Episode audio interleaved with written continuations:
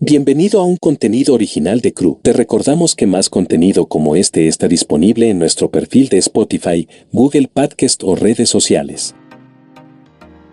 Tres consejos para mejorar tu vida de oración.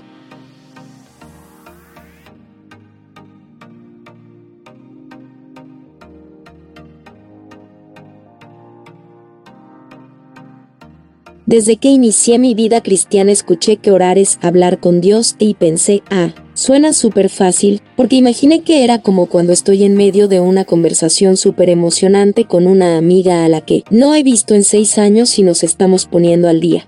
O como cuando hablo con otra amiga de la planeación de su boda o de lo emocionante que puede ser conversar con mi amiga sobre las memorias de nuestras vacaciones pero basada en los hechos sé que ha sido un desafío mantener una ferviente y constante conversación con Dios a través del tiempo, por diferentes razones, tal vez porque inicialmente imaginé que necesitaba tener un lugar súper sagrado para acercarme a Él o porque necesitaba sentirme inspirada y o espiritual para iniciar a hacerlo o en otras ocasiones porque pensé que solo hay algunas personas que han sido llamadas al ministerio de la oración y por eso esas personas tenían el talento o dedicación para hacerlo y tener una vida de oración admirable, etcétera, etcétera, pero no, esas son excusas.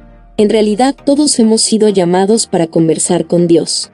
A continuación comparto contigo tres simples consejos que han mejorado mi vida de oración recientemente. 1. Configura el tiempo en pantalla en tu celular. Hay algunos celulares que ya tienen esa característica dentro de la configuración, pero si no es así para ti, puedes descargar una aplicación en Play Store o en App Store y te ayudará a configurar el tiempo que tú quieres pasar en pantalla. No es una nueva noticia que normalmente las aplicaciones de ocio son las que más tiempo nos quitan, así que puedes iniciar por limitar el tiempo que pasas en esas. Pueden ser juegos o redes sociales.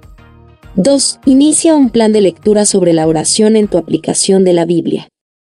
Utilizo la app de la Biblia de YouVersion y es increíble la gran selección de planes de lectura de la Biblia que puedes encontrar. Te sugiero que busques planes enfocados en la oración, ya que eso te ayudará a seguir creciendo en esta área.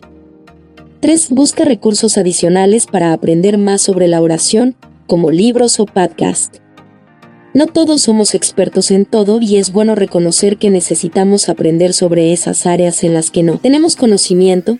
La oración es un área en la que siempre podemos seguir aprendiendo. Personalmente me gusta leer libros sobre la oración que incluso traen oraciones incluidas que me ayudan a mejorar la manera en que expreso mis anhelos y peticiones a Dios. Algunos libros que puedo recomendarte son El poder de una esposa que ora y El poder de un esposo que ora. Si te gustaría encontrar otros recursos relacionados con la oración, puedes seguir explorando en la sección de Crecer y Equipar. Gracias por escuchar este contenido de Cru México. Puedes encontrar la versión escrita en cru.org, así como otros artículos que podrían interesarte. Para más contenido como este o diversos temas, encuéntranos en nuestro perfil en Spotify, Google Podcast o redes sociales.